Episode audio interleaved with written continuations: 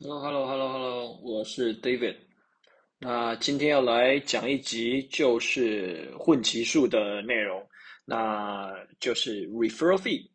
那为什么说是混级数呢？因为你直接去打 Amazon referral fee，它第一个搜寻结果就是它 referral fee 的 table。那为什么要讲这个？因为太多人在问说 referral fee 到底是多少钱？那我就会想说，靠，你连 Google 都不会吗？好吧，那至少我可以给一些呃，我对于这些啊、category 的 referral fee 的一些意见，然后还有一些些小小灰色地带的东西，可能你们可以试着去争取，但我就说方法在个人，那哎方法给你，那看你要不要做喽。那我们简单分类，第一类就是几个比较常见的分类啦，呃，比方说呃有一类的类目啊。它是在十块钱以下是八 percent，但十块啊十块钱以上的话，它就是十五 percent。那像是 baby，然后 beauty，啊 health personal care，然后或是 full serving，这些都是在十块钱以下是八 percent，在十块钱以上是十五 percent。那这些产品有一个共同的特性，就是它在进入美国的时候，可能都要有 FDA 的认证。那你可能会想说，哇，那我这个类目抽十五 percent，那我还要经过认证，那我不是亏很大？但你要知道另外一件事情，就是因为它需要卡认证，所以你的竞争对手相对来说会比较少。诶，换言之来说，你的竞争对手通常也都是蛮强的，所以就是你自己选择你自己的战场。然后再来第二类会比较偏三 C 商品，台湾应该蛮多这些卖呃这些卖家的。那你们会 touch 到的类目应该会分成三个吧，一个是 personal computer，那这个就是八 percent，然后另外一个是 consumer 呃 electronics，这个也是八 percent，然后 electronics accessories，这个是十五 percent。那最有问题的应该是 consumer electronic 跟是 electronics accessory，它到底怎么定义？到底要怎么分？因为八 percent 跟十五 percent 中间差距其实蛮大的。其实，在定义上来说，consumer electronics 它代表是你买来它就可以用的产品，也就是它是属于 final product，它不是一个呃可能电脑里面的 parts，或是它是一些呃额外的部件。但是在这个时代，其实很难去界定什么才是最终产品，所以在 consumer electronics 跟 electronic accessories 中间会有一个灰色地带。那我以下提供我自己的经验，呃，我们的产品可能包含有，嗯，啊，，flash drive，然后 SSD，然后还有，嗯，DRAM。那这些产品其实，呃，有的地方，有有的类目它是分在 consumer electronics，有的是分在 electronics accessories。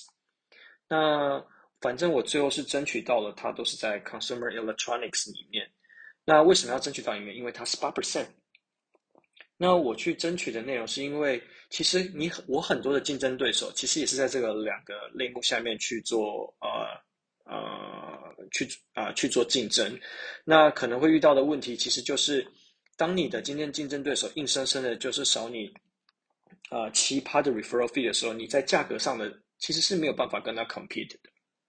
那在这样子的状况下来说，你必须一直保有你就是在八 percent 嘛。那该怎么做？这个属于灰色地带，就提点一点点就好。就是你为什么会产生呃是十五 percent，也就表示说你在跟十五 percent 这些的竞争对手来说，你们消费者在搜寻结果上之后会去买你的东西的这个过程。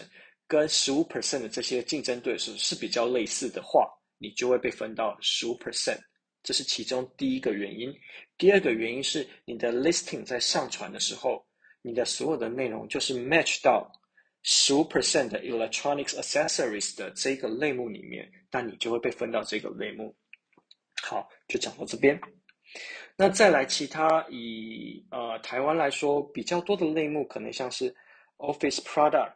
Outdoors，然后 Tools，这些都是属于十五 percent。最后可能会有一个现在因为疫情而起来的，会是 Industrial Scientific 这个比方说像口罩，然后或者是一些抛弃式的呃呃杯子啊碗，这些是十二 percent。那大家就会问啦，亚马逊动辄就是十五 percent 的 referral fee，那我到底赚到了什么东西？我根本没有赚头啊！好、哦，那你要知道，我们来亚马逊最重要的目的是什么？我们为什么会选择亚马逊这个平台？因为我们选亚马逊的原因，它就是世界电商的龙头，它代表的不是只是一个销售的平台，它更是一个曝光的平台。它每个月呃访客的流量，还有就是呃曝光的数呃曝光的次数，都远大于其他电商平台。所以在这个平台，我除了做销售以外，我还可以做 branding。你可以知道，大概有六十 percent，全世界哦，全世界六十 percent 在搜寻一个产品的呃内容的时候，有大概六十 percent 的人会先先选择亚马逊进行搜寻。不管他要不要购买，他就会透过亚马逊进行搜寻。那在这样子的状况下，它的流量来流量是非常的大，所以你付给他的十五 percent 这些 referral fee 里面，有一部分你必须把它看成是你在买这些流量，然后再呃去把你的产品做曝光的一个成本。那你可能会问，那还是很多啊？这时候你就必须要把你的呃你的报表去打开来看。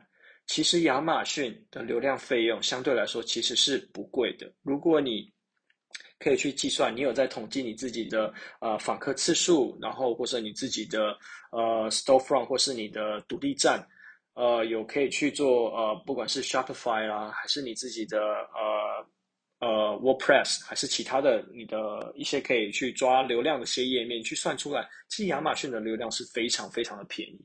所以即便你付给他十五 percent。你买到的这些流量都比你要去创造一个新的一样数目的流量的成本还要来的低。